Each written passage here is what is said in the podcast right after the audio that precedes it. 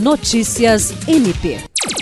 O Ministério Público do Estado do Acre, por meio da Promotoria Especializada de Meio Ambiente da Bacia Hidrográfica do Baixo Acre, promoveu nesta sexta-feira uma reunião com a participação de representantes da Agência Reguladora dos Serviços Públicos do Acre, Secretaria Municipal de Meio Ambiente e Projure. A reunião, que teve a participação da promotora de justiça titular da Promotoria de Meio Ambiente, Mary Cristina Amaral Gonçalves, foi realizada com o intuito de alinhar o conhecimento das instituições presentes sobre as funções da agência reguladora. Mary Cristina destacou que a reunião acontece justamente em um momento oportuno em que está se discutindo e elaborando o Plano Municipal de Saneamento. E o mais importante é de que agora em diante o município de Rio Branco terá que firmar convênio com a AGEAC pois do contrário terá dificuldades em conseguir recursos do governo federal, especialmente para o saneamento.